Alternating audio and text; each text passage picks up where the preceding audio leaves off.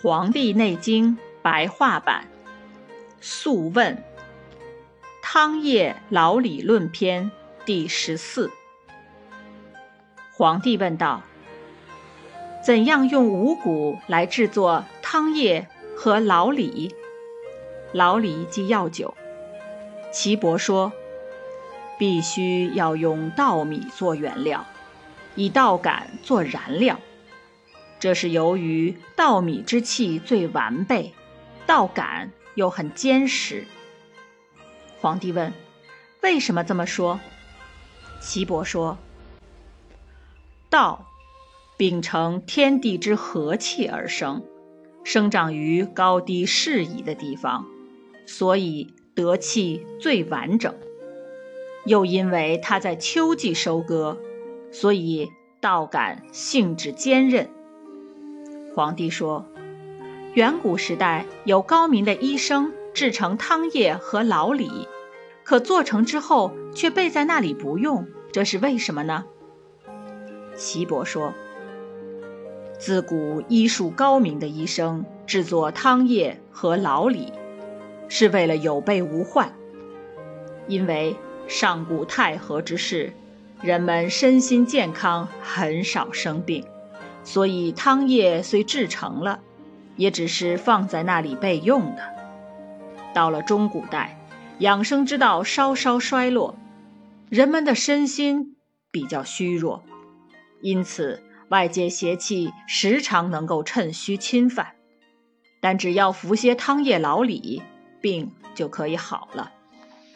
皇帝说：“现在的人们有了病，虽然服用了汤液老李，而病。”不一定好，这又是为什么呢？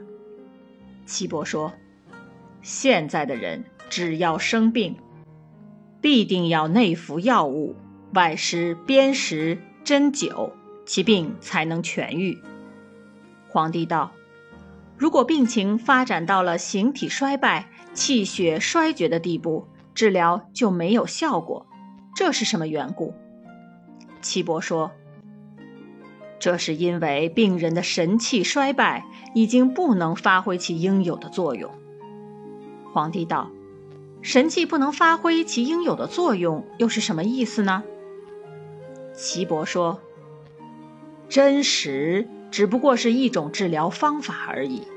当病人神气迷乱时，就算有好的治疗方法，神气不能起到应有的作用，病就不能治愈。”更何况，病人的严重情况已经达到精神败坏、神气涣散、荣卫气血不能恢复的地步。你问为什么病情会恶化到这种地步呢？主要是因为不懂得养生之道，嗜好和欲望没有穷尽，忧愁和思虑没有终止，以至于一个人的精气衰败、荣血枯绝。胃气作用消失，所以神气失去应有的作用，对治疗措施已毫无反应，疾病便不能痊愈。皇帝说：“大凡疾病在刚刚发作时都比较轻微，容易治疗，因为病邪侵犯人体必先侵犯于皮肤，即所谓表征。